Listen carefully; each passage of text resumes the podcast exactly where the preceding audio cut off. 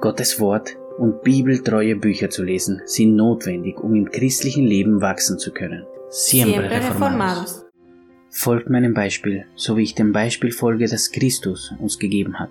1. Korinther Kapitel 11, Vers 1. Hier sehen wir wieder das Gleiche, was Paulus uns im Kapitel 9 lehrt. Er ruft uns auf, ihm zu folgen, ihm nachzuahmen. Aber was denn genau? Naja, die Verse 21 bis 23 von Kapitel 9 geben uns klare Hinweise. Und zwar, dass wir alles für die Herrlichkeit Gottes machen. Kein Glaubenshindernis zu sein. Und nicht in unseren eigenen Vorteil zu handeln, sondern das Wohlwollen anderer zu suchen, so dass sie vielleicht errettet werden. In unserem heutigen Text aber erklärt Paulus auch den Grund seines Handelns und den Grund, warum wir ihn nachahmen sollen. Und nicht nur ihn, sondern jeden Pastor oder Ältester, Leiter einer Gemeinde oder jeden reifen Bruder in Christus, weil sie alle Jesus nachahmen. Genau das sollen wir auch tun. Jesus stieg ab und er kam zu uns, er niedrigte sich, um uns zu erretten. Für unseren Vorteil, für unseren Segen, für unseren Heil nahm er auf sich alles, um uns auch den Weg zu zeigen.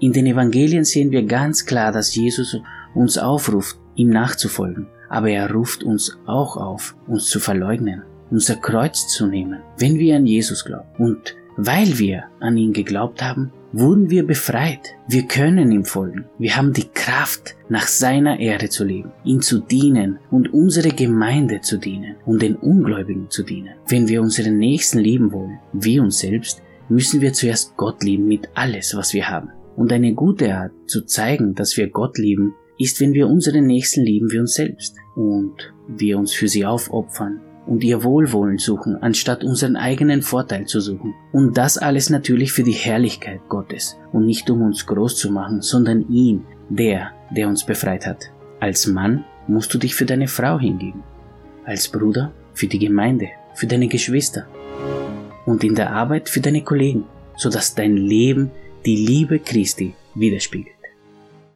Siempre, Siempre reformados. Ein Podcast von Iglesia Bíblica Hispana en Viena. Um mehr Infos zu bekommen, besuchen Sie unsere Webseite iglesiabiblicahispana.at oder Sie besuchen uns auf unsere Social Media Seiten. Sie können uns auch eine E-Mail schreiben an iglesiahispana at gmail.com. Bis zum nächsten Mal, wenn der Herr es so will.